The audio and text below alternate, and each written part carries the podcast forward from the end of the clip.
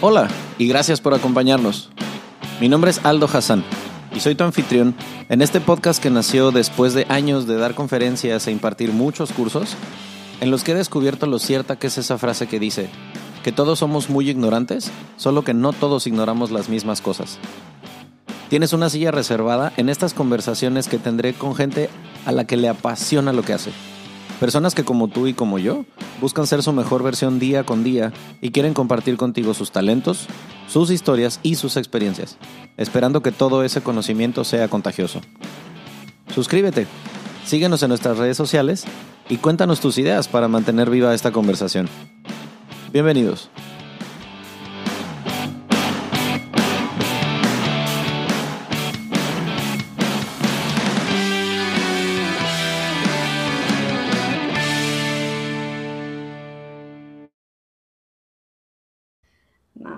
Nota, se nota cuando se ensaya demasiado y creo que los dos estamos up for raw. Este, porque pues así es, así es como somos, sí. Exactamente, más, más orgánica la cosa, porque ya con libreto como que qué hueva, diría yo. Ándele pues. Pues bueno, con la mm, sorpresa de que estamos grabando desde hace como 25 segundos, entonces así ya... Opa. Exacto, así como va y sin decir este, buenas tardes. ¿Cómo estás, Cristina Moreno?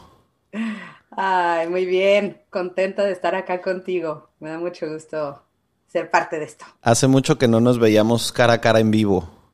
No, ya eran esos mensajitos recurrentes que de repente uno se da en Instagram y ya con eso uno dice, pues así estoy manteniendo la amistad. tú. Ajá, de menos de- así como que se riega la plantita aunque sea a distancia, vamos a decir. Vamos a decir que sí. Muy vamos a bien. decir que sí. Antes que otra cosa, primero tengo que hacer uso de los efectos especiales porque pues evidentemente Evidentemente, de ahí viene todo. Ajá, porque desde aquí, eh, desde tierras cancunenses sale el vuelo, pero ¿hasta dónde? Entonces, yo te conozco muy bien, pero no todo el mundo que nos vaya a escuchar te conoce y probablemente a mí tampoco, ¿verdad? Pero pues eso ya será tema de otro podcast. Este, ¿de dónde eres y cuáles son tus coordenadas? Uf, eh, esa pregunta de dónde eres siempre me ha causado muchísima tema complicado. Ah, Este, lo si sé, por eso la hice. que- Sí, yes.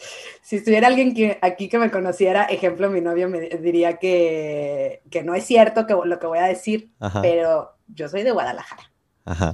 Él diría que no es cierto, pero este, es porque desde chiquita he estado del tingo al tango por razón familiar ujú. este, en muchas ciudades, pero reconozco a Guadalajara como donde crecí más tiempo. Ok. Entonces vamos a dejarla ahí. Y, este, y ahorita actualmente estoy en Toronto, en Toronto, Canadá. Ok. Entonces, al nortecito de donde tú te encuentras. Tres horas y media, ¿eh? No es tanto. Sí, ¿no? De hecho, aquí eh, ya es temporada que estamos grabando esto en noviembre, que empiezan a llegar tus vecinos, Por supuesto. Pues es que el frillito ya se siente. ¿no? Claro. Ahora, ¿cuánto tiempo tienes allá? Llevo acá, pues fíjate que poquito, un año y un- apenas cumplimos un año, un año y un mes, haz de cuenta. Ok. Entonces, es reciente el que nos mudamos para acá, desde tierras cancunenses, para acá fue el brinco, Ajá. y, y pues apenas cumpliendo el añito y algo. ¿Y cómo fue, des- o sea, cuando te enteraste de que la, existía la posibilidad de Canadá, cuál fue tu reacción en aquel entonces? Déjame irme de reversa porque no creo que inició desde que me enteré que existía la posibilidad de Canadá. Está el tema que fue muy proyectado. Bueno, al menos creo que desde toda mi energía estaba yo proyectando que el tema iba a ser venirnos para acá. Ok. Entonces, 2017 vinimos un viaje este, a Vancouver, eh, vine con mi novio y fue como, ok, Canadá, vamos a mudarnos, ¿no? Entonces, es como que el, el movimiento más lógico para nosotros era como buscar, estábamos buscando un lugar, creo que no activamente, pero en ese momento cayó como el chip de que dijimos Canadá. Y desde ese momento, desde 2017, empecé a proyectarlo. Ok. Y este, y de hecho, súper eh, random, fui a mi una entrevista de trabajo que en, eso, en esas fechas estaba sucediendo y recuerdo haberle dicho a mi, a mi futuro gerente y, a mi, y, al, y al gerente de mi gerente que yo en dos años me veía en Canadá. Okay. Entonces, este, ahí en esa entrevista dije, híjole, a ver si no, si no dije un poquito de más, porque igual le dicen, pues esta chica está, ni siquiera la hemos contratado y ya está viendo a, dónde se va a ir, ¿no? Entonces, este, pues sí, se los dije y resultó que al año y medio ellos fueron los que me dijeron, ¿sabes qué? Hay una oportunidad de Canadá en, este, en, en la empresa, entonces, pues, ¿qué te parece? O sea, bueno, pues aplica, ¿no? Si quieres. Entonces todo de ahí empezó a salir el tema de Canadá, eh, perdón, de Toronto y, pues sí, pero siento que, siento que estuvo muy proyectado, ¿sabes? Siento que es ese tipo de cosas. No creo que, la, que, sea un tema de suerte, pero creo que es un tema de, a ver, lo quieres y cuando estás ah, atento a las oportunidades que están, ¿sabes? Que son las que te interesan, híjole, se mueve algo y ahí vas y luego, luego pues vas a por ello, ¿no? No, y si ya lo tenías ahí el gusanito dando vueltas, pues claro. Entonces, no creo que haya sido coincidencia, creo que fue como mucha claridad en mi mente de decir, ok, mi temporada en Cancún ya estaba, ya había, ya estaba caducando y que bueno, a ver, quien me oiga decir eso va a decir, acá tuve mucha gente preguntándome, pero vienes del paraíso, ¿qué haces acá? ¿No? Este, pero, pero sí, fue como ese proyectar, entonces, pues, heme aquí. Y Esa proyección funcionó. Claro, y aparte te mudaste, o sea, me imagino la, la, reacción de la gente cuando iban llegando, porque se mudaron, o sea, en temporada de que ya estaba por empezar el frío, si no es que ya estaba empezando rudo. Sí. Y, cambiar las chanclas y el traje de baño por todo el abrigamiento posible. ¿Cómo estuvo ese, ese llegar a, a ese clima? Fíjate que estuvo muy chistoso porque el, una, siento que nos ayudó porque hacías conexión instantánea porque todos los de aquí han ido a Cancún en algún momento de, escapando del frío. Entonces era así como que, ay, hola, pues mucho gusto, pues hay muchísima gente que viene este, de otros países y se ha, se ha mudado aquí a Toronto. De hecho, en Toronto más del 50% de la gente que vive aquí es de fuera de Canadá. La mitad. O sea, la mitad. Al menos hace dos años eso era como el, conteo que habían hecho. Entonces es impresionante, ¿no? Entonces, pues eres newcomer, así le llaman acá, eres una persona que acaba de llegar a Canadá, este, y, em, y, me acuerdo que, no sé, íbamos a sacar nuestro trámite de, de la casa, el trámite del papel de seguridad, de, de, em, Social em, Security Number. Ajá, Social Security Number, el Health Card y todo ese tipo de cosas. Y me acuerdo que todas las veces pues, nos preguntaban, ay, ¿de dónde vienen? Nosotros, pues, de México. ¿De qué parte? De Cancún. Híjole, ya, así eran nuestros amigos, el banquero, ah. o sea, toda la gente era así, pues todos se ubican perfectamente. Y claro, estaba la pregunta súper eh, obligada que era, ¿por qué, ¿Por? ¿Por qué te vienes del paraíso acá? Sí, y ya después de esa pregunta obligada siempre salía, este, me acuerdo haber dejado como una lista de hoteles, así de que estos son los hoteles que recomiendo. Wow. Porque todos iban a ir, o sea, todos regresan a ese destino, entonces. Sí, además digo, o sea, yo tengo ya, estaba haciendo cuentas hace poco, voy a cumplir siete años viviendo acá y según yo venía seis meses. Sí, Entonces, para, para aquellos que evidentemente pues no lo sepan, cómo, cómo conectan nuestras vidas este, a Cristi y a mí, fuimos roomies viviendo en Londres hace ya casi 15 años. Éramos unas crías. Yo no sé cómo chingados es que nos dejaron salir tan criaturos a vivir en otro país. Y todavía tú mucho más cría que yo. Entonces era, era la, la, bebé del departamento que compartíamos seis flatmates en total en Londres, pero después em, pues vinimos a coincidir en Riviera Maya también. Entonces eh, fue la primera persona con quien yo tuve un contacto aquí al llegar a vivir a Cancún porque pues después de algunos años de andar de gitano moviéndome de un lado para otro, cuando llegué a Cancún, pues resulta que Christy también estaba viviendo acá, ¿no? Entonces fue como, how you doing otra vez? Después de varios años de no haber vivido en la misma ciudad, ¿no? Pero antes de eh, Toronto, que estuviste viviendo acá en Cancún, pero no es el único lugar en donde has vivido. Entonces, ¿dónde más has vivido aparte de Cancún? Vamos a reducirlo a países, así. Ajá, exacto. Pero, sí, porque en México nomás ya va, ajá.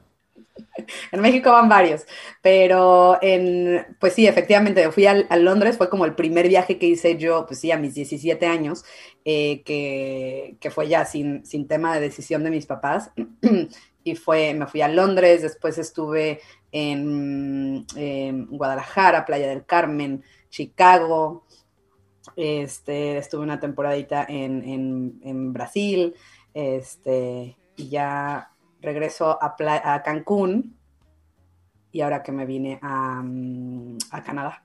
Entonces, ha sido como un team, eh, sí, pues estar como que brincando de lado a lado.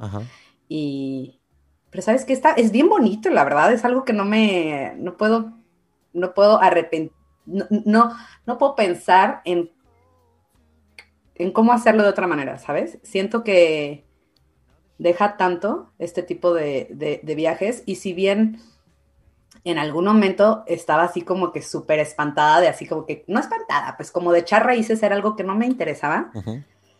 En Cancún estuve ocho años, ya estaba yo echando raíces ahí y fue así como que, ok, necesito un cambio, ya este, México está llegando al fin para mí, en mi etapa, este, y fue que, que busqué este cambio, ¿no? Pero pero sí, han sido varios, varios lugarcitos. Es que yo creo que ya cuando venimos de fábrica con ese gen de pata de perro no se quita, o sea, por más que encuentres un lugar como en, comparto esa, esa situación, porque yo después de haberme salido de Morelia, donde crecí con, este, vivía con mis papás y tal, me salí a los 17 y nunca antes había vivido tantos años en una ciudad, o sea, seguidos, hasta que llegué aquí. Entonces ya aquí en Cancún ya, pues es que sí, sí se vive muy a gusto, pues es que el clima está sabroso. Sí, sí, la verdad es que sí, Cancún sí tiene su encanto, ¿eh? Y, a ver, lo que me acuerdo que me decían cuando llegué a Cancún era, la ciudad te va a recibir o te va a escupir. Creo, después de ocho años, que sí me recibió. sospecho y sospecho que siete o te aborta y, o sea, un aborto de ocho años no se puede. Sí, no, o sea, visiblemente tú siete años ahí, o sea, también creo que ya estás recibiendo una muy buena bienvenida. Sí, sí, ya, ya me siento todo un adulto responsable que paga cuentas, impuestos, o sea, pago un impuesto predial, ¿qué pedo? ¿Quién paga impuesto predial? Eso. Pues ya, ya es una persona adulta con gastritis. Es una persona adulta. Definitivamente no es una persona, no somos aquellos chiquillos que nos conocimos en Londres. No, no, definitivamente no. Que no voy a compartir detalles de este nuestro nuestra travesía viviendo en Londres porque, ay, qué maravilla es cuando vives en, en, grupo, aquella comuna que creamos, vivíamos seis personas, tres hombres y tres mujeres. Y entonces, imagínense todo lo que pasa cuando juntas esas, todos esos este, factores, ¿no? Muy sabroso. No, y me acuerdo, me acuerdo, la verdad, que, que, e, e, era como una familia, era como, sí, era esa, esa pequeña comunidad que teníamos.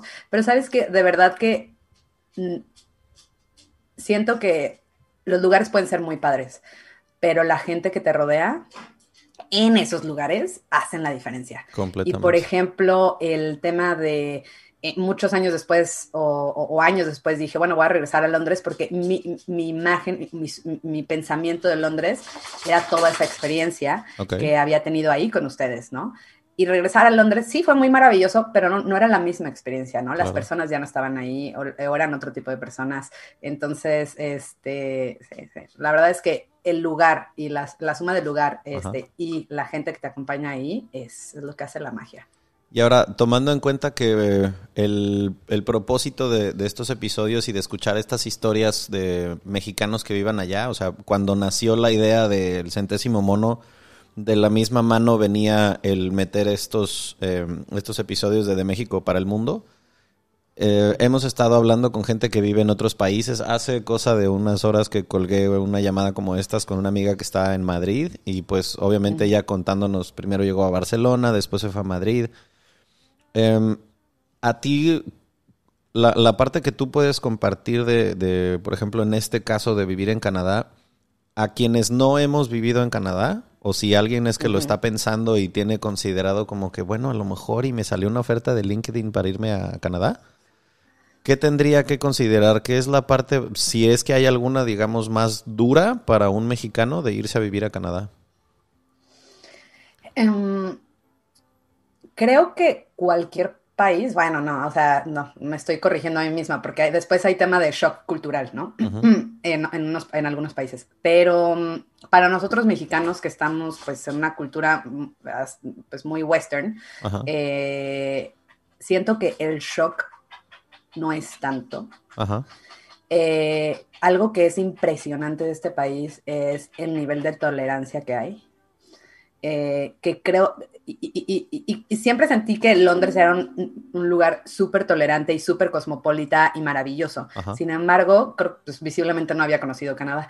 Y el nivel de, como de aceptación de todas nuestras diferencias y buscar todas nuestras similitudes, puede ser que sea diferente y superior, o puede ser que sean, hayan sido etapas muy diferentes de mi vida, ¿no? En la que ahora mm, soy capaz de identificar eso versus antes más chavilla, pues, pues tal vez ni siquiera, ni siquiera lo veía, ¿no?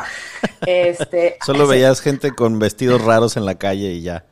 Sí, y que decía, oh, maravilloso, mira cómo se visten, qué padres se expresan. Porque hay señoras con burcas en la calle y con muchos niños. Sí, exacto. Y, y acá algo, algo maravilloso es que yo vivo a una cuadra de la Torre 100 en Toronto. O sea, estoy en pleno, pleno, pleno downtown.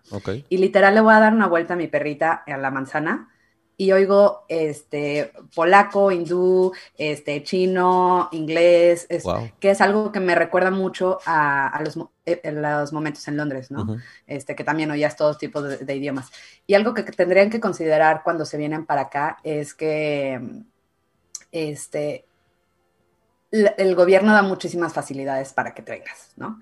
Entonces, eh, claro que uno hay que hacer su tarea y hacer los puntos y, pasar por un proceso, pero mm, tienes, de entrada tienes dos decisiones, irte a una ciudad o a una provincia un poco más chiquita, con menos gente, obviamente ahí vas a tener muchísimos más apoyos por parte de, del gobierno para mudarte, etcétera.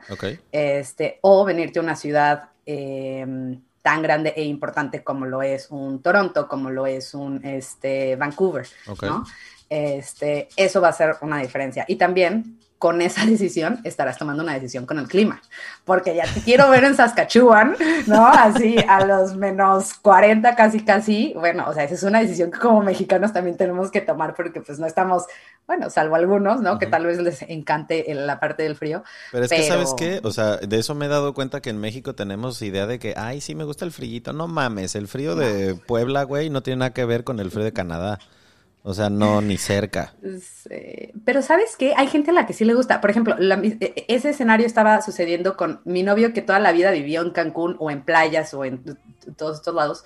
Y él decía, ay, se me antoja tanto el frío y no.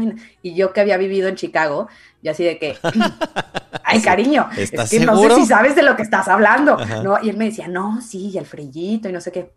Y yo, es que no es brillito, o sea, no, sé, no sé por qué le dices hito, no es brillito. O sea, no es, como cuando tienes antojo de tacos y que dices salsita y con cebollita, no, cabrón, estamos hablando de menos es 40. frío, sí, es frío con todas sus letras, ¿no? Ajá. Y, es don frío. y resultó, sí, y resultó que sí le gusta que sí le gusta el frío y que sí le disfruta. Entonces me hizo pensar que efectivamente hay gente que sí se la va a pasar a toda madre cuando sea el invierno acá y que se decidan ir a Saskatchewan para tener más apoyo del gobierno.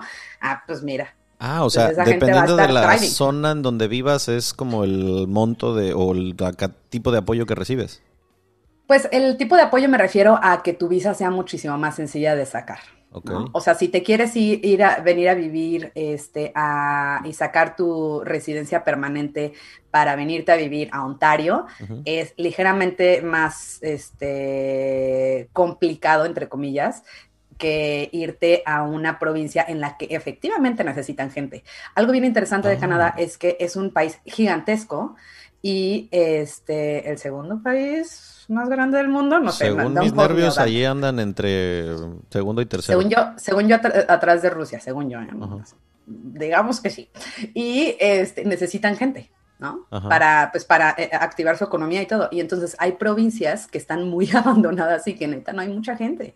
Entonces el gobierno obviamente hace mucha, eh, este, mucho apoyo para que pues venga gente de otros lados y de otros países. Entonces tienen su, programa de, este, de refugiados y programa de ayuda a migrantes, etcétera. Entonces la realidad es que creo que es de los pocos países en donde si te quieres venir a vivir para acá o si te quieres venir solamente a estudiar o a trabajar, hay muchos muchísimas facilidades. Ok. Muchas. Ok. Y todo está peladito y en la boca en todas las páginas de gobierno.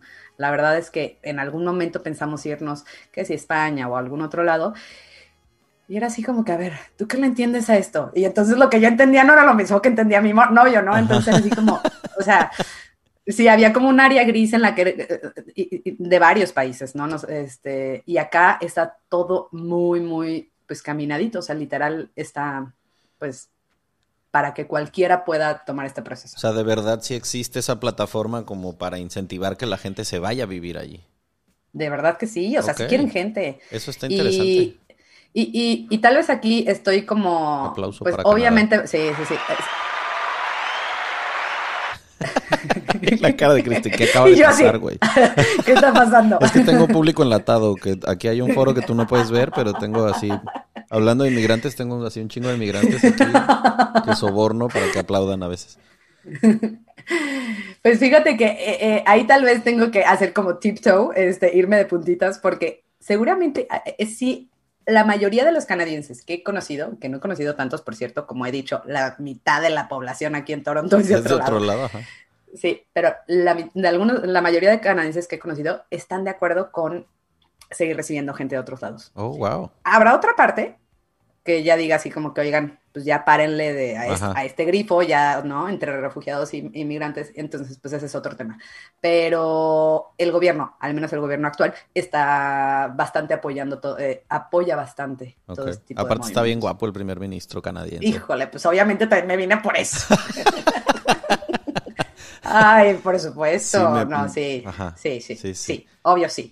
Vamos a dejar el statement. Sí a todo. Sí con el primer ministro canadiense.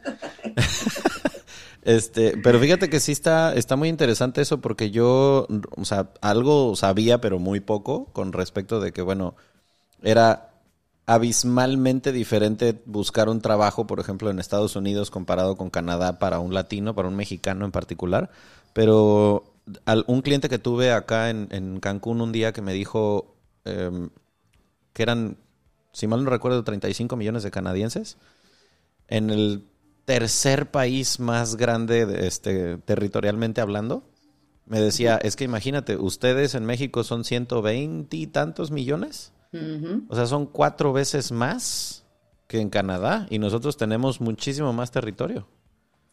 Un dato curioso aquí es que la mayoría de la gente, híjole, no sé, ahí ya no te sé decir un porcentaje, pero digamos que una gran mayoría vive eh, mm, como a dos horas de, lo que es este, la frontera. Okay. Porque un poco más para arriba, o sea, obviamente hay gente en los, en los territorios eh, del norte, eh, en esas provincias y Yukon y todo esto, pero la mayoría de la gente vive en la casi frontera con Estados Unidos. Ejemplo, Vancouver y Toronto, ¿no? Que están casi a la vuelta de, de Estados Unidos. Entonces, también está el tema de que sí es gigante, pero hay lugares donde, o sea, no o sea, no vas a estar, sí, no vas a vivir a menos 50, ¿no? O sea, ¿cómo, cómo, ¿cómo haces realmente una ciudad funcional en a veces ese tipo de climas, ¿no? Sí, es el, mismo conflicto que tiene, por ejemplo, no sé, Brasil. O sea, es inmenso, pero no mames, no puedes hacer una ciudad en medio del Amazonas ahí, o sea, no. Esperemos que no lo intenten y que tomen esto como, como challenge, pero sí, no. Jair Bolsonaro, si estás escuchando esto, que seguro lo vas a escuchar, no, no, por favor, no mames más con el Amazonas. Sí, no. De verdad, sí hay calentamiento global, puñetas. Este, qué, qué, qué chingón que tengan esas iniciativas en Canadá. Este, Está increíble. Ojalá que esto le llegue a los oídos a mucha gente que esté pensando el ¿Y qué pasa si en México ya no es el lugar en el que tengo que? Que sepan que sí no es un mito de... Es que una tía de una prima dice, no, neta, están escuchando a alguien que llegó hace un año a Canadá y que les está diciendo, hay facilidades para venir para acá. Y déjame te digo algo, la realidad es que hace unos meses la situación acá toda cambió en tema laboral y me tuve que poner a ver todas las posibilidades para poder quedarnos. Okay. Y me tuve que especializar, entre comillas, en tipos de, visa y todo. Y la realidad es que dije, ok, si no nos quedamos por trabajo, nos podemos quedar porque empezamos, eh, em, nos metemos a estudiar, aunque sea un año. No tiene que ser una carrera. Y entonces, si te metes en una, en una escuela que no puede ser de idioma, pero si te metes en una escuela, este. Quiero ser florista Ándale, digamos que, digamos que hay ese curso, porque no lo vi. y ahorita, puta madre, Pero lo, digamos voy a buscar. Entonces, te quieres meter a un curso de un año, digo, salvo el dinero que tal vez tengas que pagar ahí, que también se pueden hacer como becas y todo eso, te metes un año y tienes es- e- esa oportunidad de, de- de estudiar, hacer medio tiempo y después tienes una visa de trabajo por un año. Eh, te puedes venir con haciendo tema de puntos. su sistema, a lo que quiero llegar es, tienen también un sistema de, por ejemplo, de la, permanente, la residencia permanente en la que es en base a puntos. Y la verdad, cuando lo estuve, lo estaba viendo desde un inicio, era así como, esto es muy justo. O sea, lo que, lo que más salía de mi corazón era, esto es súper justo. O sea, si lo que ellos toman en consideración es que tú seas capaz de venir a, a- a aportar a este país y que seas capaz de, mm, de adaptarte al lugar en donde estás, ¿sabes? Entonces, si cumples con ciertos, pun- ciertos cuestiones que ellos eh, evalúan, eh, te dan más puntos. Y si llegas a tener suficientes puntos, puedes es- entrar en un pool en el que te ofrecen la residencia permanente. Ok. Lo cual es maravilloso, Sí. ¿no? Entonces, pero dices, todo es en base a un sistema de puntos en el que te evalúan por si, qué, qué tan adaptable eres a, a- a la sociedad a la que vas a entrar y que, que aportes algo. Wow. Entonces se me hace maravilloso. Y algo súper key es que la edad ideal para el gobierno ¿Para en oreja? ajá, es 30 años. Oh. Entonces, si tienes 30 años, eh, ni te quitan ni te ponen ni te, ni te restan puntos. Después de 31 sí te empiezan a bajar un poquito de puntos, pero en el sistema todo está de, de puntaje. Pero es, sigue siendo, o sea, esta edad en la que nosotros estamos sigue siendo una edad muy prime, en la que ellos dicen, va a venir con todo el conocimiento que ya traiga y va a venir a aportar a una sociedad que sigue construyéndose. Claro. Entonces, eso se me hizo, la verdad me resonó y dije, qué chingón lugar, qué Sí. chingón sistema, es justo, es muy justo. Entonces, ay, sí, me encantó. Y sabes que además, o sea, se me hace súper chingón porque en uno de los episodios que entrevistamos aquí a dos chicas de Venezuela, porque también entrevistamos no solo mexicanos que viven afuera, sino extranjeros que viven en México, Mm, para hacer como ese contraste, decía yo que se me hace muy chingón que los eh, inmigrantes, en, bueno, yo que he sido inmigrante que cuatro veces ya en mi vida fuera de México. Yo tengo la idea de que el inmigrante no es que llegue por algo que no le corresponde, sino más bien que llega a aportarle a una sociedad que no tenía algo que el inmigrante te puede dar. Porque, no sé, la adaptabilidad, la creatividad, la gastronomía, las costumbres, la- o sea, hay muchas cosas que yo me he dado cuenta, por ejemplo, viviendo aquí en Cancún comparado con ciudades en el centro que no están tan expuestas a convivir con extranjeros. Cómo aquí la multiculturalidad de repente la gente se empieza a ser, como decías, más tolerante con cosas que ah, ignoraba por completo. Y ese, ese roce con otras nacionalidades, idiomas, es, es lo que te da. Te va, te, te- va sacando esa parte que es muy humana, pero también la tenemos un poquito a veces como que dormida. Hay una cosa que me acuerdo, un, un- un chico canadiense que me dijo acá, que era, eh, él se refería a un Estados Unidos, ¿no? Porque mucha gente, mucha gente compara Estados Unidos y Canadá. Y él se refería en esta comparación que en Estados Unidos tú llegas como migrante y tú tienes, es como un eh, melting pot, ¿no? Entonces te tienes que integrar. Ajá. ¿no? Tú vas y te integras. Piensa en un este, fondue y entonces pues se derrite el queso y pues se Pues hace un adentro, queso, ¿no? Un claro. queso así pues completo. Y acá él lo, él lo definía como una ensalada. Entre más ingredientes, Mejor. más sabrosa la ensalada. Oh, Pero no tienes que, que, que, que, que, derretirte. borrarte, ajá, borrarte e integrarte a una sociedad y ser uno mismo con la sociedad y no Wow. traer tus diferencias. Qué chingona Sino analogía. se me hizo súper padre y te lo juro que puedo estar lo más de acuerdo con ese comentario. Dije, wow, así lo sentí. Yo he vivido en ambos lados, en, en ambos países. Ajá. Y dije, "Mm, sí. Y me encantan muchas cosas de Estados Unidos, pero sí en algún momento sí lo sentí así. O sea, yo tenía que integrarme ahí. Y obviamente también uno como, como inmigrante tiene que saber, pues te- vas, estás decidiendo mudarte de tu país. Vas a adaptarte a muchas costumbres que están en este país. No significa que vas a borrar todas tus raíces, pero significa que, oye, respeta y, ¿no? O sea, sí, intégrate, sí, así que seas parte de la ensalada, pero pues no es así como que ahora ya no es ensalada, ahora son albóndigas. No, o sea. sí, porque yo digo y yo traje taquitos, se chingan todos. Exactamente, exactamente. Entonces es como, ok, es como si vamos a hacer todos ensalada, pero hay que respetar que aquí es ensalada, ¿no? Este, Entonces, y sí, sea tu propio ingrediente y le va a dar más sabor y de verdad que lo he sentido así. Entonces es una de las cosas que más me gusta. Y tengo, me surge esa duda, este, de, o sea, ya que estás integrada como a la, a la comunidad canadiense, porque lo hablaba en otro episodio y digo que cuando yo, yo siento que cuando ya puedes decir que ya vives en ese lugar es cuando ya terminaste de desempacar y ya todas tus cosas tienen un lugar en una casa, ya, ya vives ahí, ¿no? Este, ¿qué, ¿qué es lo que podrías decir que es como culturalmente el shock más duro, costumbres, cosas raras que no te imaginabas a lo mejor de Canadá. Si es que las hay, a lo mejor no las hay. Fíjate que, ay, bueno, tal vez habrá otras, pero esta es la que me viene así como que me salta a la cabeza. Me acuerdo que tiempos pre-COVID, aquellos tiempos. Cuando éramos felices y no lo sabíamos. exactamente. Pues recuerdo que este fuimos a, en Año Nuevo a un lugar donde todo el mundo, no manches, va a haber fuegos artificiales y aquí siempre hay fuegos artificiales. Es como el City Hall, es como el, el, municipio. Como, como, el, área del municipio y todo eso. Y entonces, pues ahí vamos, ¿no? Pues dijimos, pues órale, vamos. Vemos las cantidades de gente llegando que decíamos, wow o sea, esto va a ser un desorden, ¿no? ¿Qué Dubai? ni qué Dubai. Exacto.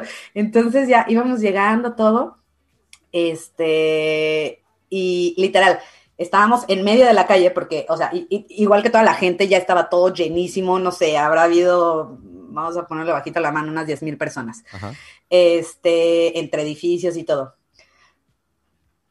Pues sí, estaban hablando, pero como que no se oía como que pues no había música, no había, o sea, siendo mexicano tú decías, pues vamos a ir al desmadre, ¿no? Pues no, música, null, ¿no? No había. Este, sí estaba toda la gente pues, como que media tomadilla o tal vez ahí pasando a gusto, las familias. Ah, pues ahí está, bien. Muchísima gente como para que no hubiera nada. Salen los fuegos artificiales, muy chulos, sí, muy chulos, la verdad que sí, pero sin música. Ok. Yo dije, ah, voy a disfrutar este, you así es, este escenario de lo que estoy viendo. Y efectivamente lo disfrutábamos y todo eso. Se acaban los fuegos artificiales, give it or take, ponle que eran 10 minutitos. Bueno, que haces una lana, ¿no? 10 minutos de fuegos artificiales, pero vamos a decir que eran 10 minutos. Y empezamos a ver que toda la gente se va. Y es así como, Ah, o sea, ahorita, empieza algo, ¿no? Pues a dónde va, ¿dónde es el after o qué? Ajá, exacto. Entonces, siento que esa parte de, esa celebración, ¿sabes? Seguramente si alguien me escucha y está en Canadá va a decir, pues sí, tal vez así no fuiste al lugar correcto, Honey. Porque claro que hay lugares afuera, donde, hay lugares donde hacen unas fiestas maravillosas, pero se me hizo tan impresionante que habiendo, give it or take, 10 mil personas, con, en un momento prime, que era el año nuevo, no hubiera más nada. no, era así como, ajá, así como que se me hizo como un poco, pues no, tal vez suena feo, feo, pero como un poco insaboro, ¿no? Así que bonitos fuegos artificiales, pero ¿qué onda con la música? ¿Qué onda con, no? Entonces, sí, entonces eso es como el tipo de cosas que tal vez se, me ha hecho así como, ok, claro que si decidías irte a una fiesta maravillosa de fin de año, igual y llegaba Drake o algún artista, o, ¿sabes? Y claro, eso estuviera, estaba maravilloso. Pero este tipo de cositas de repente me, me ha sorprendido que es así como que la gente es súper respetuosa. Los mares de gente se empezaron a dispersar, todos muy tranquilos se fueron. Algunos borrachos, algunos no borrachos, algunos con sus familias. Se fueron Pero todo el mundo muy polite, porque existe, existe esta cuestión de que el canadiense es muy polite, ¿no? ¿Qué tan cierto es? Sí, la verdad que sí que lo es. Sí. Pero sabes qué, yo siempre me sentí eh, eh, eh, que me decían, no te disculpes, no has hecho nada malo. no, antes de venir aquí a Canadá, yo ya así de que, ay, sorry, así con la puerta, sorry, sorry, no, sorry. Ajá. No, pues acá ya se me quedó tatuado, oye. O sea, la neta es que sí, sí, sí son muy polite, sí son muy polite. Y se les agradece porque yo también soy igual y así como que digo, ay, I fit right in, sí, aquí sí encajo. O sea, eso le agregó puntos para que te den la residencia. Esta, dice sorry muchas veces. No, la neta es que sí lo oye. ¿Cuántas veces al día dice sorry? No, pues un chingo. Ok, tú, you fit right in. Mira, ven. Tú tienes que ser canadiense. Tú tienes que ser canadiense. Sí, creo que es, una de las cosas que me ha sorprendido, este, pero la gente es súper respetuosa. Ok. Toma, o sea, si haces un trámite o algo así, toman tu palabra por ello, ¿sabes? El Oh, wow. gobierno, el banco, lo que sea. No es así como que te tengo que mandar el recibo, la foto de que efectivamente estoy haciendo esto, Ajá. ¿no? El aval y necesito que hablar ¿no? y, y 27 ¿No? referencias. So- Ok. Tu palabra es lo suficientemente Wow, eso está muy, muy Sí, chido. entonces es maravilloso, ¿no? Que ojalá no haya gente que se, que, que- que- que se tome ventaja de eso y, y lo cambie, ¿no? Y terminen necesitando cambiar. Entonces, esas son las cosas que me han sorprendido so far. Y Pero ahora, creo que lo demás estamos muy adaptados nosotros como mexicanos a la cultura que está de acá. ¿qué, qué te has encontrado? ¿Qué concepto tienen en Canadá del mexicano y de México? Creo que mm, en general el concepto es bastante, bastante bueno, pero ¿sabes qué? Tienen un muy buen concepto casi de todos los países. Ok. Y te, y te voy a decir de casi todos, porque ah, tal vez habrá eh, nos- los vecinos estadounidenses, es lo que, lo único, único, único que he escuchado en algún momento a, a- a más gente decir, este, así como que, ¿sabes? Que tienen sus, sus temas. Pero, mm, pero el concepto que tienen el mexicano es, como en todos los lugares, que somos súper buenos trabajadores, este, y que hacemos las cosas muy bien, y que somos muy friendly, muy hospitalarios. Eh, nos tienen un buen concepto concepto, gracias a Dios. Y te has encontrado, quiero suponer, mucha gente que ya ha, ha venido a México. Sí, totalmente, totalmente.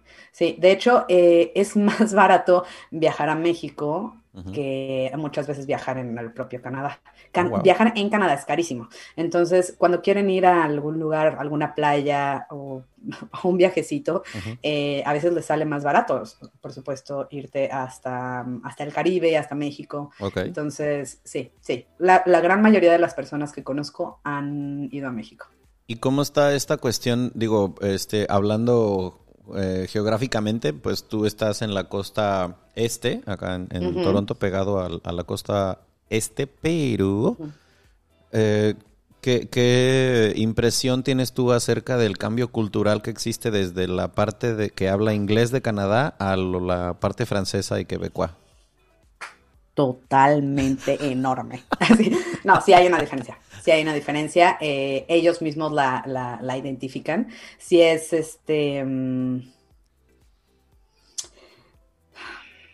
¿Cómo lo pongo? Es, es, es una diferencia hasta de personalidad, ¿eh? Como que la gente, eh, la gente quebecoa Ajá. este suele ser, eh, pues siento que es como, ca- casi, casi es como si fuera como los, eh, como, como la gente eh, de la capital y la gente no de la capital, no sé, así lo he sentido yo, así ha, ha sido la gente, la redonda, así es como se ha expresado, este, tal vez no tengo los miles de años de experiencia para poderte decir a salto y seña, pero lo que siento es que es otra vibra completamente lo que tú puedes encontrar en un Quebec versus lo que puedes encontrar en cualquier otro lugar, que es, Ajá. aparte, Quebec es la única provincia que ahí como metida, ¿sabes? Así como sandwichito entre las provincias de- del Atlántico y este, y Ontario y más allá, que es que habla francés. Entonces sí son como, este, vamos, como, como se, no sé si, ay, es que sabes que me cuesta decir esto, pero tal vez que se creen muy especiales, Ajá. no sé. Es y como la verdad esa es que parte un- separatista medio un poco separatista, por supuesto que sí que lo es.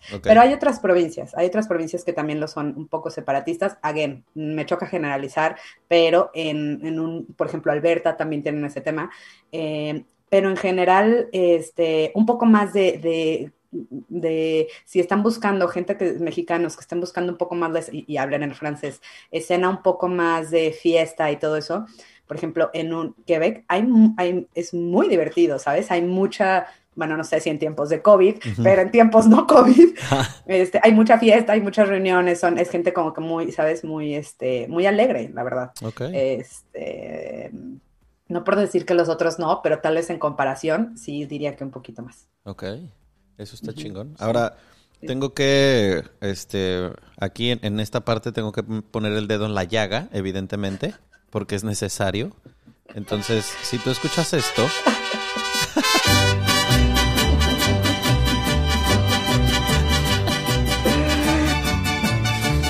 Me encanta hacer este tipo de torturas, ajá, porque para quienes no estén viendo aquí la, la videollamada, este, van varias lágrimas que corren por las mejillas de la invitada de hoy. Es que, ¿sabes qué? Amo el mariachi. Y pues, te voy a decir algo. Ni lo extraño tanto, porque cada tanto me pongo mi mariachi y me pongo a cantar. Por supuesto, pero claro que sí. Entonces, hace, hace ni siquiera una semana me eh, puse mariachi acá en la casa con mi novio y me canté todas las que me sabía y las que no me sabía me puse a buscar las lyrics para poderlas cantar. ¿no? Entonces, este, qué, chulada de música, la verdad. Eh, pero sí se extraña. Siempre que estás afuera, o sea, siempre me gustó, pero afuera de México me gusta más un puntito. Ajá, exacto. Me acuerdo este, una anécdota que comparto de cuando éramos roomies, eh, bueno, en, en, ¿cómo se dice? Estricto sentido, flatmates en, Londres. Eh, éramos todos los seis que vivíamos allá. Este, ojalá todo esto llegue a, oídos de los otros cuatro. Este, Moni, Carlita, Huicho y Noé. Abrazos y besos a todos, que los amo con locura. muchos, muchos. Eh, pues todos somos amantes de la música electrónica, ¿no? Este, de pronto por ahí alguno que otro tiene sus gustos aparte de la música electrónica, que uno que es más rockero, yo soy más salsero y así, ¿no? Pero todo mundo que tiene, lo que teníamos en común era la música electrónica. Pero lo que no pasaba en el flat era escuchar música en español, música mexicana, casi no escuchábamos, casi todo era música electrónica. Hasta que empezaron a pasar los meses de vivir eh, lejos de casa y la hermana de Huicho le regaló cuando fue a visitarlo un disco de Luis Miguel cuando salió el disco de México en la piel. Aquello fue una chingada lloradera el día que Huicho lo puso. Cuando salió la canción de México en la piel, o sea, yo me acuerdo que estaba planchando mi ropa y estaba echando la lágrima. Porque fue un como, güey, qué bonita canción. Es que es precioso. sí se siente uno todavía más mexicano cuando está fuera de México. Por supuesto. Yo creo que lo mexicano lo tenemos siempre, por supuesto, pero cuando estás afuera es que extrañas muchas cosas. Bueno, es completamente obvio lo que estoy diciendo, pero en el momento en el que no tienes las cosas lo extrañas totalmente más, ¿no? Quítame la salsa valentina, o sea, o sea, pago, pago 15 dólares con mucho gusto para una, una botellita de salsa. O sea, obvio. No, entonces sí, sí, sí que, sí que te sientes, sale como ese mm, orgullo de ser mexicano, es que siempre lo tenemos, pero pues estamos rodeados de puros mexicanos, entonces como que creo que es como orgullo compartido y tal vez no se, no, no se nota tanto, entre comillas, no sé si... Ser.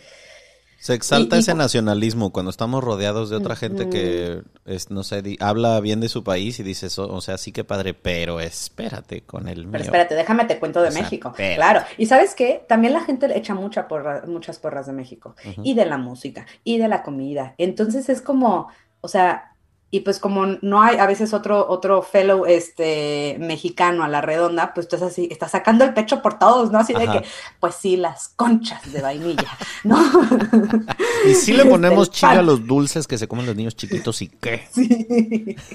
sí, entonces como no hay otro que, que comparto tal vez ese orgullo, como que tú tienes que sacar todo el pecho y decir, pues sí, así somos nosotros, sí. Pero me, que sí. me nace preguntarte esto porque se lo he preguntado a otros eh, invitados que viven fuera del país. O sea, sería a lo mejor una pregunta medio obvia que te dijera qué es lo que extrañas de México, porque pues creo que es fácil deducirlo, ¿no? Cuando vives fuera se empieza a extrañar a lo mejor el tema del clima, de la familia, de los amigos, de todo lo que sabemos que envuelve la cultura mexicana, pero más bien la hago al revés.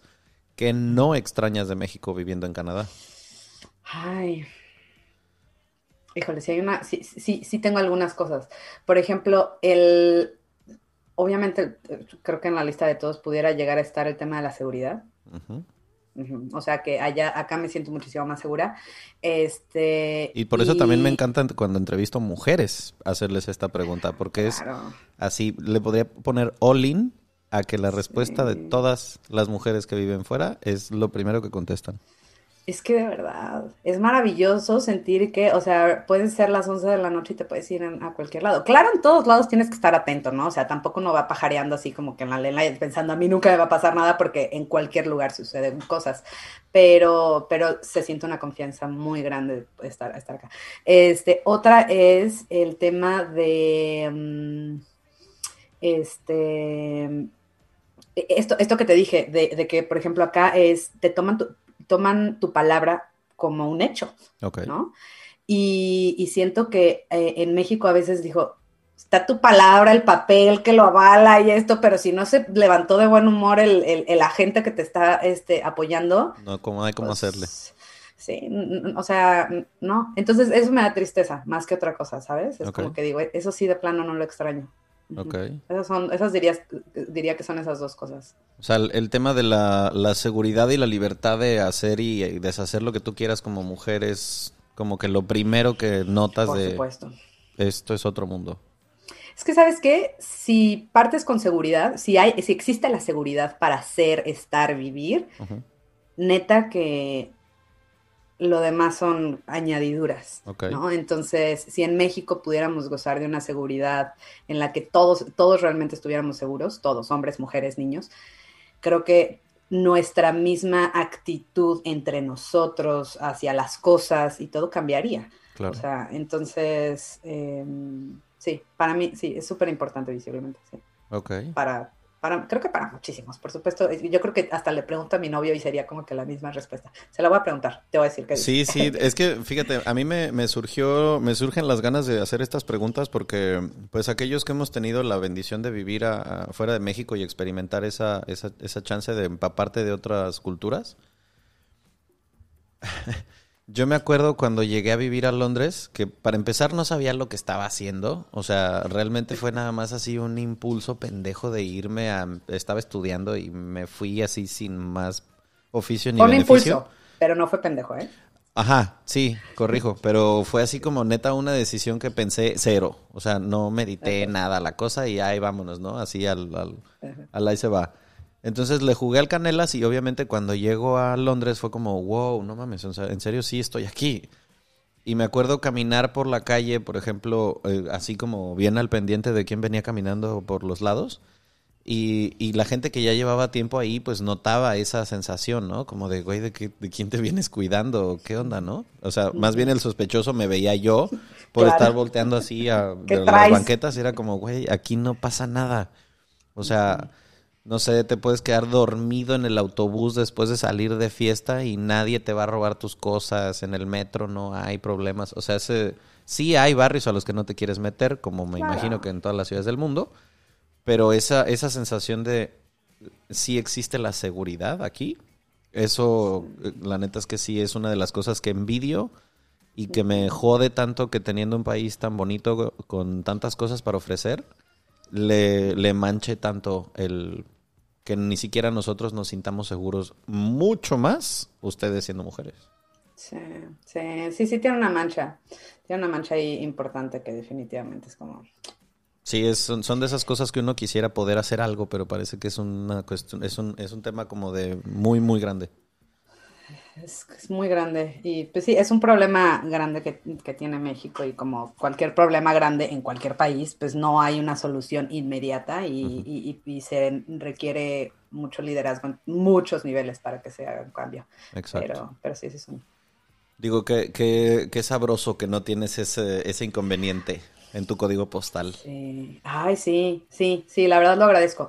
Créeme que no lo, no lo doy por sentado. Eso es, eso es, eso es el tema de también vivir en haber vivido y experimentado en diferentes países, que no tomas por, por sentado ciertas cosas que tienes en tu nuevo código postal o en tu nueva ciudad, ¿no? Es como que aprendes a identificar esos, entre comillas, pequeñas lujos que, que tienes y los agradeces. Y entonces siento que eso es es no acostumbrarte a que es así, es, es, algo que todo el mundo tiene o es algo que siempre vas a tener. Porque tal vez me mudo en otro año y esto no sucede, ¿no? O sea, y no lo tengo.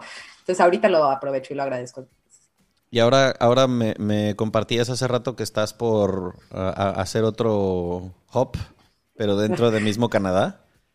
Sí, ahora es a Vancouver, entonces al, al, al lado de, pues sabes que siempre dije que quería vivir en las montañas y de repente terminé en Londres, plano, Cancún, plano, Toronto, plano, o sea, entonces siempre he dicho, no manches, quiero vivir en las montañas. de Guadalajara, que no es como que digas que qué montañoso es. Exacto, pero bueno, tiene una que otra montañita. Pero este, siempre había dicho, no, me encantaría o me encanta vivir en las montañas, o sea, me encanta. Tal vez ahí empezaba mi afirmación de que me iba a ir a Vancouver.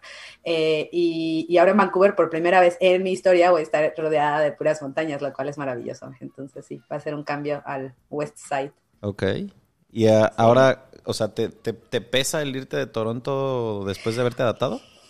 Por supuesto, por supuesto. Hay una frase que no puedo evitar acordarme y tú la pusiste, no sé si es tuya, compadre, pero... Y aunque no, lo sea, me la voy a adjudicar. O sea, sí, ni siquiera sé si te la atribuiste ese día, pero bueno, me una frase... pues, sorry, me la voy a robar, ¿qué más? que es, si quieres ir lejos, ve solo. Si quieres ir no, si, quieres, ir, rápido, ve en equipo. Si quieres ir rápido, vete solo. Exactamente. Entonces, bueno, ahorita me la cuatrapié, pero me acuerdo de la frase correcta usualmente. en el disco duro está guardada correcta. y es que sí, digo, ahorita ya me voy con mi familia, que es mi, mi, novio y mi perrita, ¿no? Pero, um, pero empieza a pesar. Creo que, creo que hay cierto, cierto ciertos años de nuestra vida en, los que es más fácil que te muevas y como que dices, ay, claro, mañana, órale, vámonos.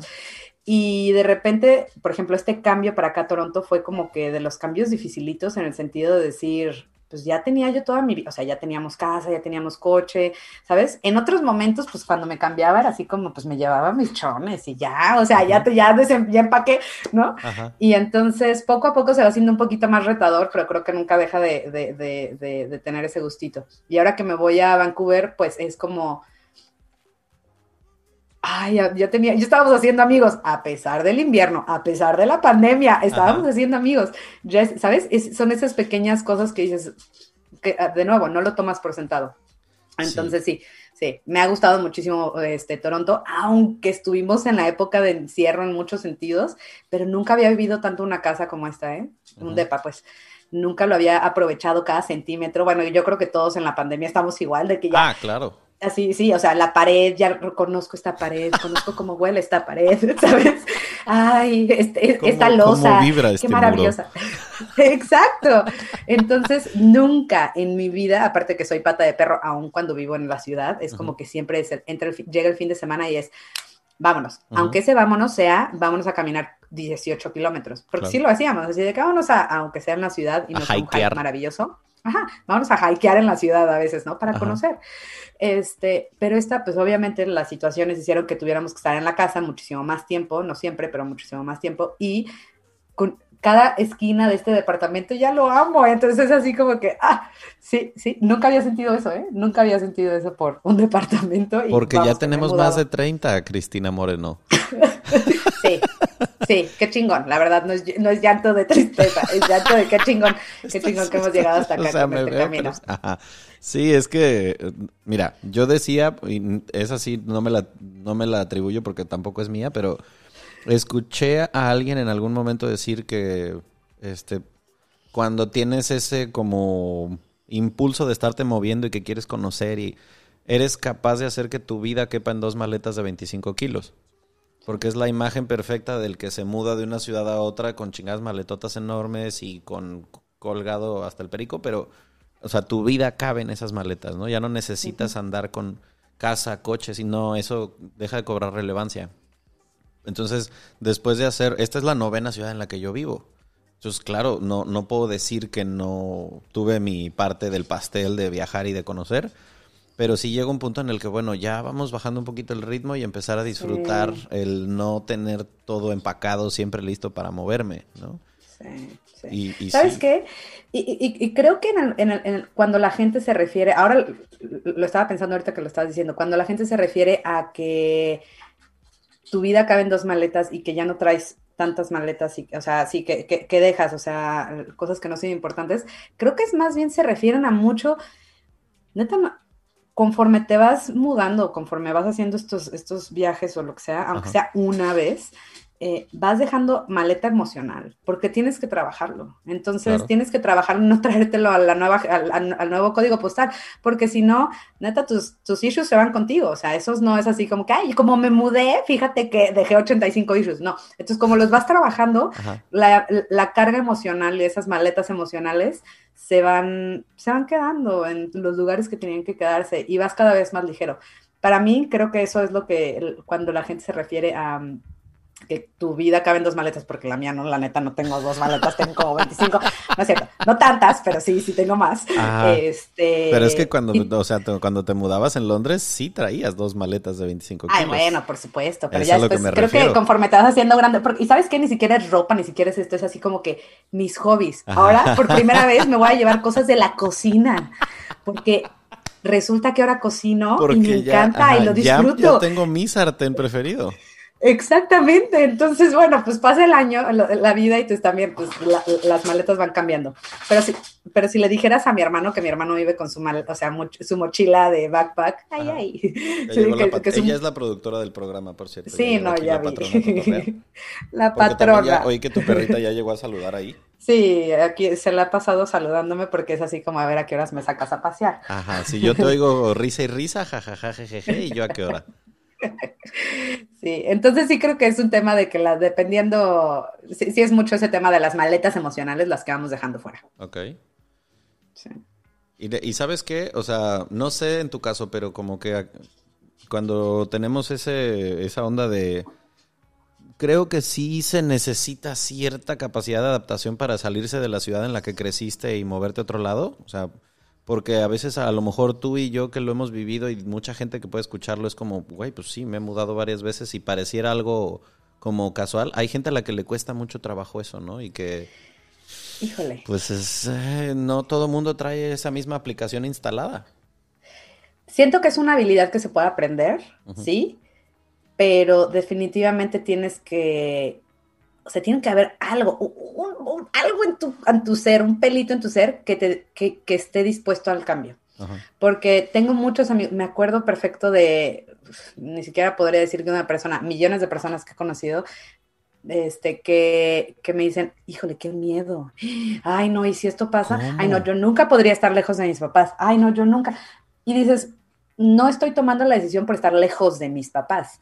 Estoy tomando la decisión por... Por mí. Conocer más, por hacer, por explorar, por ver otros destinos, por, ¿sabes? Entonces, la, la decisión ya no es por estar lejos de mis papás o de mi familia. Claro, es un byproduct, ¿no? Es algo que sale, que es una decisión, tomas esa decisión y es una consecuencia. Pero hay mucha gente que tiene mucho miedo a los cambios, lo cual también se respeta, pero mm, pero creo que tienes que tener un pelo en, tu cabeza que, diga, está bien si cambias, ¿sabes? Y si está ese pelito de verdad que aún al más necio, testarudo y lo que sea, va a hacer el cambio, o sea, va, a decidir este, salir y experimentar algo más. Pero claro, es muchísimo más fácil para alguien que es adaptable. Solo necesitas ser adaptable, abierto, tolerante, tolerante y si hubiera un set de un skill set que nos hiciera más fácil la vida. En el tema de mudarte de país o de ciudad y todo eso, es esa parte tolerante y adaptable, ¿no? Totalmente de acuerdo. Y eso, sí, o sea, el, no, no, dar por sentado que siempre vas a estar en la misma ciudad porque pueden pasar muchas cosas que estén fuera de tu control y que a lo mejor te forcen a moverte, ¿no? Y, y si estás agarrado con uñas y dientes a una casa, un lugar, un entorno, creo que ahora esto nos ha dejado mucho el tema de eh, el encierro, la pandemia, las limitaciones, es el... Ah, va a haber cosas que pueden pasar que estén fuera de tus manos y que te van a obligar a, cambiar hábitos, entornos, a lo mejor situaciones económicas, chambas. Y el apego, mientras más apegado y aferrado estés a esas cosas, más se sufre cuando ya no las tienes. Exacto. Y creo que ahí le diste como en el clavo de va a haber cambios y a veces tú no los quieres, ¿no? Y creo que es ese mantenerte eh, a veces es un poco necio hasta con la visión. ¿Qué es lo que quieres experimentar? Para mí es, quiero experimentar, eh, conocer lo más que pueda y, disfrutar y conocer más culturas, que es lo que siempre me ha apasionado, las culturas, el viaje, por eso también trabajo en tema de viaje. Pero mm, estoy de acuerdo que no siempre va a ser como yo quiera, ¿no? Y a veces voy a tener que tomar un trabajo que tal vez no es el que hubiera tomado en, México, o que tal vez en México tenía muchacha y era un lujo, o alguien, alguien que me pudiera hacer la limpieza, lo cual ahora amo y, y, extraño, pero también sé que en otros países, una, de entrada eso it's not normal, ¿no? O tal vez ni siquiera es lo más común, o tal vez necesitaría ser muy posh y muy rica para poder pagar este apoyo en la casa. Eh, pero empiezas a decir, bueno, pues voy a dejar estas comodidades, pero mira todas las otras cosas que voy a adquirir. Que sí tengo, claro. Claro, entonces es, y, y, a veces es voy a tomar tres pasos para atrás en un trabajo, pero voy a poder mantener esto. Entonces, ¿sabes? Tienes, creo que todos tenemos que conocernos un poquito más y decir qué estás dispuesto a dar, con qué monedita estás dispuesto a pagar para obtener estas otras cosas si es que las quieres. Exacto, exacto, porque hay un montón de aprendizajes viviendo fuera de tu casa que, pues, el, el cover de entrada a esa fiesta es el renunciar a los lujos de que Aquí, la neta, pues sí lo hablábamos en otros episodios con esa misma situación. El tema de estar acostumbrados a que haya alguien a quien le puedas pagar porque haga cosas que tú no quieres hacer.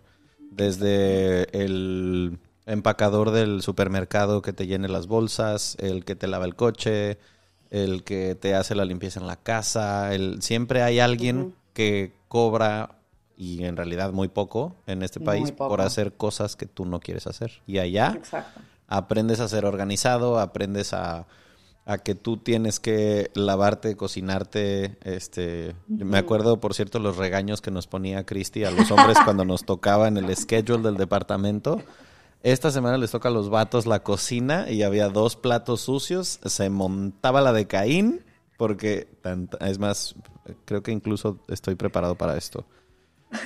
Es que dejaste tres platos sucios en la cocina y nos tocaba a los hombres. Ya llegó Cristi. Nos volteábamos a ver Wicho Noé y yo así como... Ok. Déjame aclarar algo. Yo les dejaba una notita en el espejo y decía, empezaba de una manera súper dulce y decía, pedacitos de nube. Pedacitos de nube. Sus pinches trastes llevan una semana y media ahí pedacitos de nube. Nunca lo voy a olvidar. Es la manera más dulce de llamar la atención con la ceja de María Félix. ya tú sabes. Ay. a mí me acordaba de eso, pero si eran post-its que era pedacito de nube. Qué chingados con sus pinches trastes de que llevan dos semanas. Ay, sí. sí, son cosas que uno aprende allá, a que teníamos un calendario porque una semana, por ejemplo, este, los hombres nos hacíamos cargo de ir al supermercado y comprar todo. Este, y a las mujeres les tocaba la limpieza y luego viceversa, y o sea, esa equidad de género a la que es lo ideal. Maravilloso eso, la verdad. Y, y, sabes que creo que también ahí dijiste algo muy, muy clave, que es, en, en, sí, en, esos en, en, nuestro país pagamos por, eh, por esos pequeños lujos y comodidades. Que te planchen, que te laven. Yo ocho, ocho, años en Cancún pagué porque me hicieran la lavandería. Que ahora digo, ay, no manches, todo lo que me hubiera ahorrado ya me hubiera ido a Islandia, ¿no? Entonces, eh, pero la realidad es que dices, wow, o sea Claro, hay gente muy administrada y que hace todo ellos, ¿no? Pero acá te das cuenta que de entrada, un trabajo es un trabajo, no importa lo que hagan, ¿no? Y desafortunadamente en México la mayoría de la gente no tiene esa mentalidad. Entonces, el que, o sea, tú y yo fuimos meseros en algún momento en, en Londres y era, o sea, esa misma moneda en México a veces no, era así como que parecía que te veían mal o parecía que, uy, no, es lo que no se esperaba eso que hicieras, ¿no? Y en Londres era lo más normal, era así como, entonces, no sé, no sé qué, qué esa mentalidad que nos que, hace switch diferente cuando estás en otro país.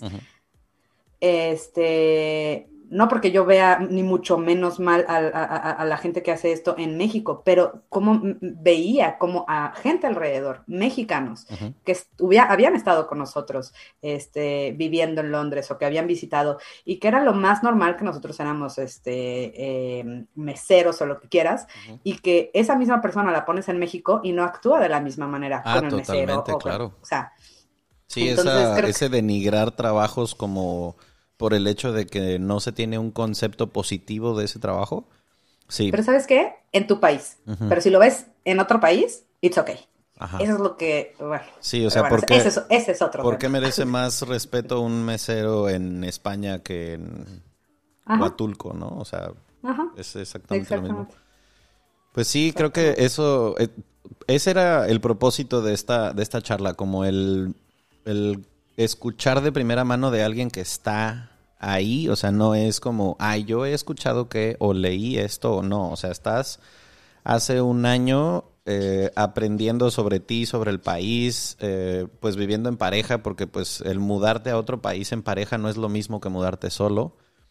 Es un apoyo, pero también pues es el reto de la adaptación en pareja, o sea, es, eso está chingón. Porque seguramente habrá una, dos, diez, porque obviamente nos oyen en tantísimos países que va a ser tan difícil identificar, ¿verdad? Este, la situación. Pero o sea, habrá alguien que ahorita a lo mejor esté pensando, oye, ¿cómo ves? Pues me salió esta chamba, este, ¿cómo ves si nos vamos? Y a lo mejor uno está, vámonos, y el otro está así como con el, es que no sé si ir, no sé, porque pasa, ¿no? O sea, la mayoría de nuestras amistades que tienen más o menos esta edad productiva de estar en la chamba en que te salen oportunidades y tal.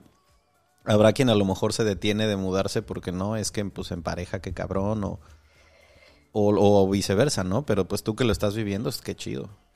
Y déjame ponerlo hasta en pausa, hasta venirte sin trabajo y decir si lo que quieres realmente es venir y experimentar. Digo, tal vez no en tiempos de COVID, este, pero, este, pero eh, venirte a decir, pues, ok, pude conseguir una residencia permanente porque te la dan a veces sin tener ni siquiera un trabajo y decir, pues empiezo donde empiece y pues vámonos. Algo, sabes, en súper paréntesis, súper rápido, que es increíble de acá, es que es, que hasta ahorita se me ocurrió, es que la mayoría de la gente que llegó acá sin trabajo y, que empezó a hacer su carrera, no importa que seas doctor, que seas Juan Camaney, lo que quieras, empiezan desde abajo. Mm. cuando te digo desde abajo, es desde abajo, ¿eh? desde abajísimo. Y ya de ahí, porque primero tiene que haber esa experiencia canadiense en la que tú, este, si es que no vienes ya con un trabajo, en la que tú pruebas que tú eres una persona responsable, ¿no? Y que te, pues, te puedes mover en un espacio este, laboral. Y... Em, hay de dos, o ahí creces y creces en otra industria, en otra, y haces cambio de industria, o Em, haces tu tiempo suficiente como de Canadian Experience y ya después empiezas a buscar en algo que sea más eh, dentro de tu rubro. Ok. Este, y es súper común. Entonces tú vas a un call center y vas a encontrar arquitectos, dentistas, eh, oh, profesionistas, o sea, es, está muy cañón, muy cañón. Y es maravilloso porque entonces, este, bueno, yo lo vi maravilloso, no sé si toda esta gente lo opine de la misma manera, pero es, es, mucho de tema de mérito, ¿sabes? Y entonces, ok, gánate el derecho de poder aplicar para un trabajo en estos lugares. Wow. Entonces también quitarnos como ese de, no, a ver, yo, ya soy manager desde hace cinco años y entonces vengo a pedir un trabajo de manager, ¿no? O sea, tal vez, ojalá. Lo consigas. Lo consigas. Pero no empiezas a... Pero es posible, es posible que vayas a tener que empezar bottom, bottom, sin embargo, te vas a poder mantener porque los, los puestos, los, el dinero está, ¿sabes? Te cubre eh, eh, a un entry job. Este, y, y, pues vas escalando o después te vas haciendo tu, carrera, ¿no? Entonces, eso se me hizo maravilloso y no quería dejar de comentarlo. No, pues es que está súper bien porque te digo, da, da mucha perspectiva para quien a lo mejor ahorita tenga como que la brújula así dando vueltas y de, bueno, ¿a dónde puede que apunte la chancla y esté Canadá entre las opciones? Pues mira, no por mudarnos de país vamos a dejar de ser mexicanos. No. Y, una experiencia en otro país, pues si es que tienen la opción, yo siempre voy a ser de la idea de que vámonos. O sea, lo peor que puede pasar es que regreses al mismo lugar en el que estás, ¿no? Siempre puedes volver a casa, pero cuando te vas ganas mucho. Sí, con una mentalidad diferente y con una perspectiva y un, ¿sabes? O sea, se te abre, ves que tu verdad no era la verdad absoluta y la que te dijeron tus papás no era la verdad absoluta, and it's okay. Exacto. ¿no? Eso es lo más padre. Qué chingón. Pues digo, después de todo lo que nos has compartido, seguramente que a, quienes nos escuchen, los 4.8 millones de radioescuchas, este podcast escuchas que tenemos, eh, aparte de todo lo que compartes, que se les quede un regalo de ti para ellos, Em, Venga. Recomiéndales un libro. Mi libro favoritísimo del universo siempre será eh, Corazón de Piedra Verde, que ahorita, por mi bloqueo mental, se me acaba de olvidar quién lo escribió, pero... pero con el título lo encontramos en... Corazón de Piedra Verde. Corazón de Piedra Verde. Sí, maravilloso, de la historia de cuando, los, ah, cuando llegaron los españoles a, México y la... Eh, como el clash entre los aztecas y ellos. Oh, ok. Súper buen libro. Corazón de piedra verde, anotadísimo. Si te gusta ese tema, te sugiero uno que se llama El espejo enterrado de Carlos Fuentes. Es un Mm. ensayo, probablemente el ensayo, no es como que haya leído yo 500 ensayistas, pero hasta la fecha el ensayo más chingón que he leído y va de ese tema. Se llama El espejo enterrado por el tema de los espejitos, Ajá. pero te va dando una perspectiva de por qué el mexicano es como es. Eh, Oh, los capítulos, si mal no recuerdo, los capítulos pares son historia, los nones son actualidad. Entonces te va haciendo como una mezcla para que entiendas ah, desde cuestiones como, por ejemplo, qué significa la palabra chilango, qué significa la palabra gachupín, estas cosas, hasta el cómo fue el tema de las mezclas raciales, las castas. y está muy, muy bueno. Es que solo entendiéndote, entiendes lo que está, o sea, solo entendiendo el pasado, entiendes lo que está sucediendo a tu alrededor. Sí. Buena recomendación, gracias. Ojalá te guste. Eh, regálanos alguna recomendación de una serie, película o documental que te haya gustado mucho. Mm. Ay, Dios, te dije que se iba a- que, que, que- ¿Qué bloqueo mental? Tengo bloqueo Para- mental, pero voy a recomendar una de las que, de las que veo en, cuando voy en el avión, que Ajá. es The Crown, obviamente, porque me acuerdo de mis, nuestras épocas londinenses. The Crown. Entonces, estoy, estoy muy traumada con, con la de Royalty, entonces Ajá. este, seguramente habrá otros momentos más profundos en los que te pueda recomendar otro tipo Uno, de, a ver, hold on. ¿Fuiste tú a quien le tocó atender al príncipe Harry en un bar en Londres? ¿Fuiste tú? Eh, William. Ah, William. William. Sí, sí, sí, sí, por supuesto. O sea. Es que Este- han de saber ustedes que Christy trabajó en uno de los antros más fresas, mamones exclusivos en Londres. Y además un día nos puso en la lista, entonces puedo presumir que entré a ese lugar.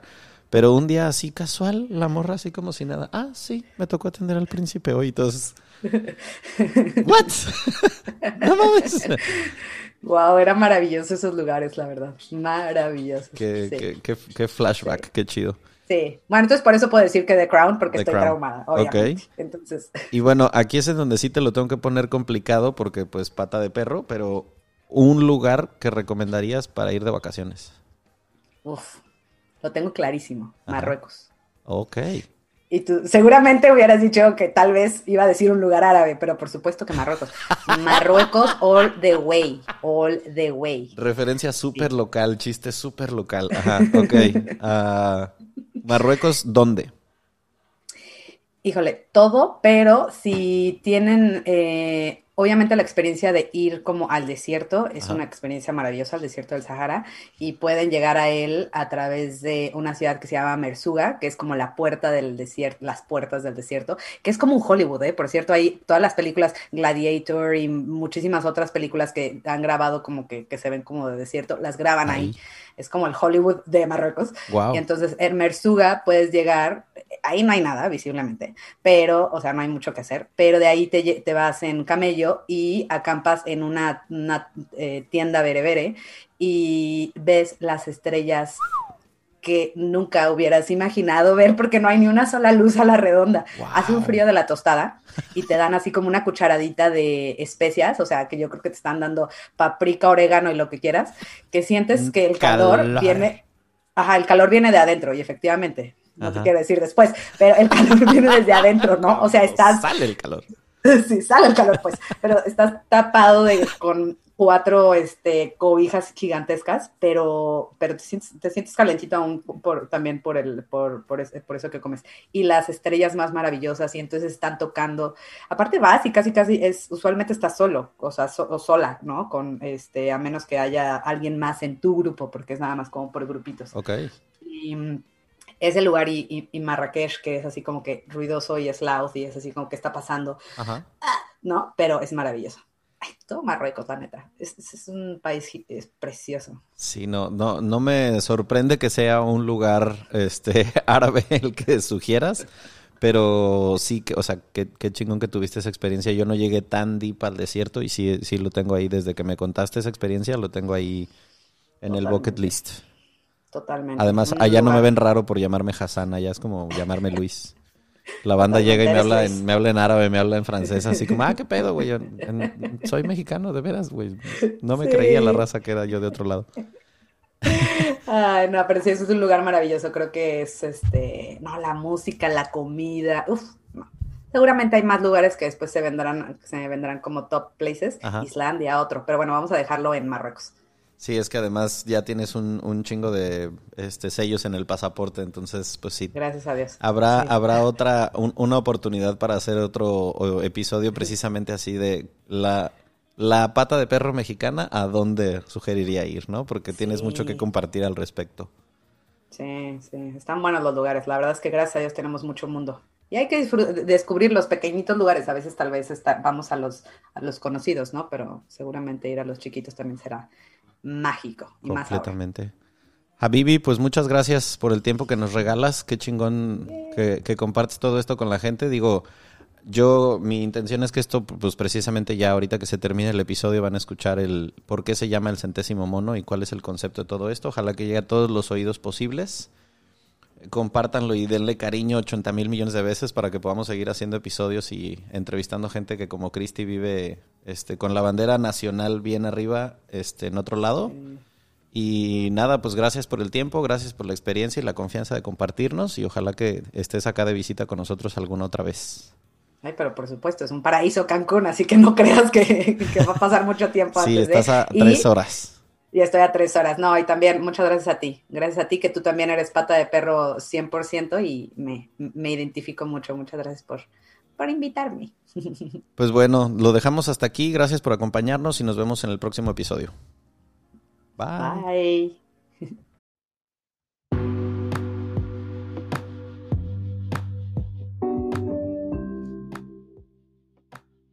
¿Alguna vez escuchaste sobre la teoría del centésimo mono? Resulta que luego de mucho tiempo estudiando a un grupo de macacos en una isla en Japón, hace muchos años un grupo de científicos afirmó que después de que una de las hembras comenzara a cambiar sus hábitos y decidiera lavar su comida con agua en lugar de consumirla llena de tierra como siempre lo había hecho, ese aprendizaje se propagó entre los demás individuos, hasta llegar a un número tal que en otras islas, incomunicadas totalmente con la primera, otros grupos de la misma especie comenzaran a hacer lo mismo. Sea o no verdad, el concepto me fascinó. ¿Poder hacer que el conocimiento llegue a tantos que se pueda volver contagioso con otros? Intentémoslo con este podcast. Si te gustó el episodio, compártelo con quien quieras. Déjanos tus comentarios en el centésimo mono podcast en Instagram y gracias por acompañarnos de nuevo.